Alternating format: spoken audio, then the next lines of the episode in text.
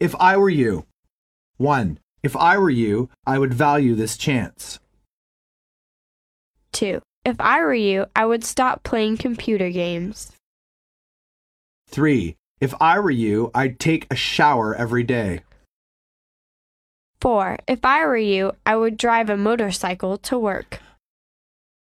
5. If I were you, I'd be very happy to have such a rich father.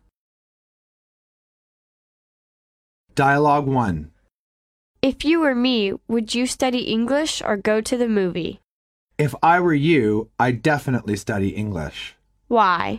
Because your grades in English are bad, and the movie is not good.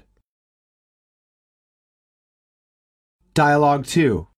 If I were you, I would not lose my patience with my child.